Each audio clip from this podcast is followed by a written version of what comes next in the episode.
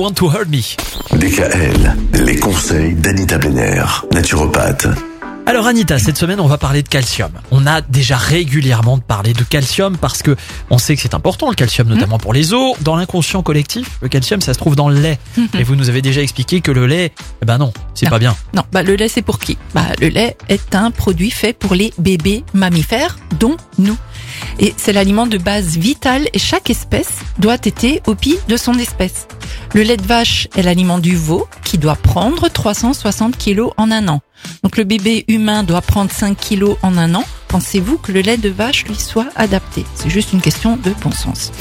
Donc après, avez-vous déjà vu un animal téter encore sa mère à l'âge adulte? Ben non. Il n'y a que nous qui faisons cela, et pire, encore vu qu'on tête au pied d'une autre espèce, c'est assez paradoxal. Donc les pays nordiques sont les plus grands consommateurs de produits laitiers. C'est également le pays où il y a le plus grand nombre de fractures osseuses. C'est fou, hein. Ça paraît totalement antinomique. C'est ça, Oui. exactement. Et au Japon, c'est l'inverse. Ils ne connaissent pas ou peu les produits laitiers et cette population présente moins de fractures, moins de cancers du sein et moins de diabétiques. Et on va en parler de la semaine prochaine du diabète justement et des produits laitiers.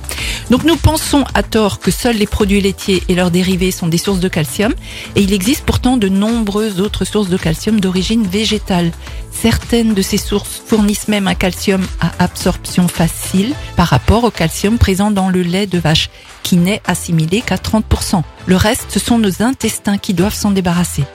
Donc le calcium végétal présente un avantage non négligeable pour les personnes présentant des intolérances au lactose. Et enfin, la bonne nouvelle, c'est qu'il est tout à fait possible d'obtenir un apport en calcium suffisant tout en réduisant la consommation de lait de vache et ses produits dérivés. Mais c'est ce qu'on va voir toute cette semaine. Où est-ce qu'on trouve le calcium? Donc Pareil. quoi? Dans des fruits par exemple, j'imagine, sans doute. On va commencer à parler de tout ça demain, Anita. Retrouvez l'ensemble des conseils de DKL sur notre site internet et l'ensemble des plateformes de podcast.